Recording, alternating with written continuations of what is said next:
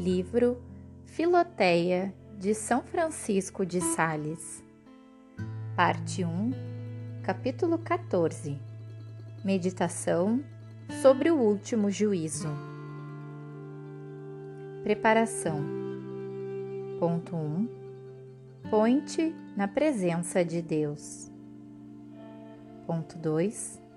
Pede a Deus que te inspire. Consideração. Enfim, uma vez terminado o prazo prefixado pela sabedoria de Deus para a duração do mundo, daqueles inúmeros e vários prodígios e presságios horríveis que consumirão de temor e tremor os homens ainda vivos, um dilúvio de fogo se alastrará pela terra fora, destruindo tudo, sem que alguma coisa escape às suas chamas devoradoras.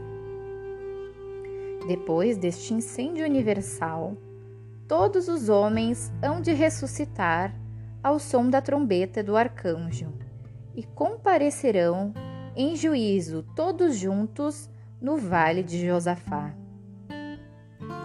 Mas, ah, bem diversa será a sua situação.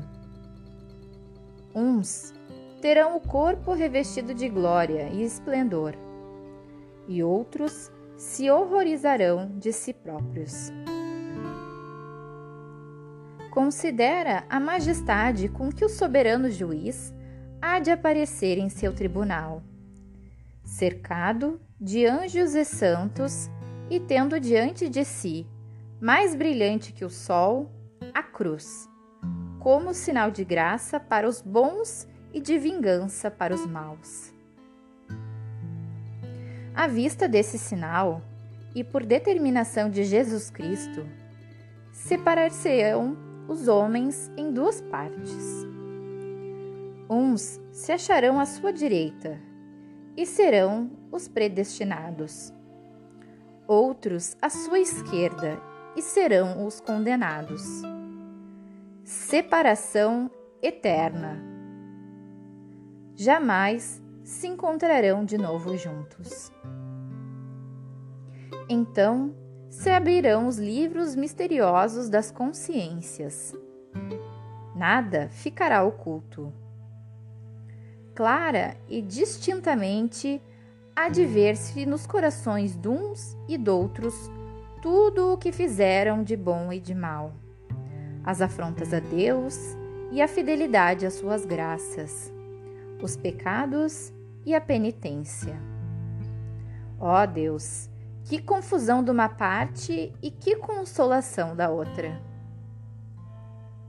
Escuta atentamente a sentença formidável que o soberano juiz pronunciará contra os maus.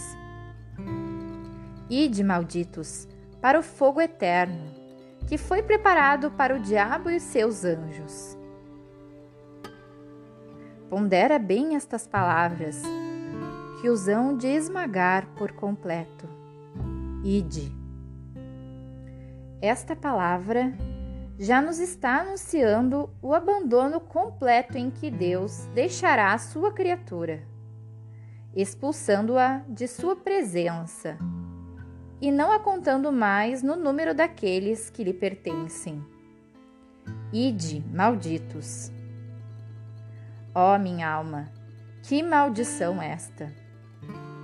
Ela é universal, pois encerra todos os males, e ela é irrevogável, porque se estende a todos os tempos, por toda a eternidade. Ide, malditos, para o fogo eterno Considera, ó minha alma, essa eternidade tremenda. Ó eternidade de penas eternas, quão horrível és tu.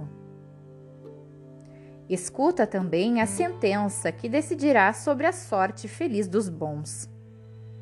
Vinde, dirá o juiz. Ah, esta é a doce palavra de salvação, pelo qual o nosso divino Salvador nos há de chamar a si para nos receber, bondoso, entre seus braços. Vinde, benditos de meu Pai. Ó bênção preciosa incomparável, que encerra em si todas as bênçãos. Possui o reino que vos está preparado desde a criação do mundo. Ó meu Deus, que graça! Possuir um reino que nunca terá fim. Afetos e resoluções. Compenetra-te, minha alma, de temor, com a lembrança deste dia fatal. Ah, com que segurança contas tu? Quando as próprias colunas do céu tremerão de terror? Detesta teus pecados. É só isso que pode te levar à perdição.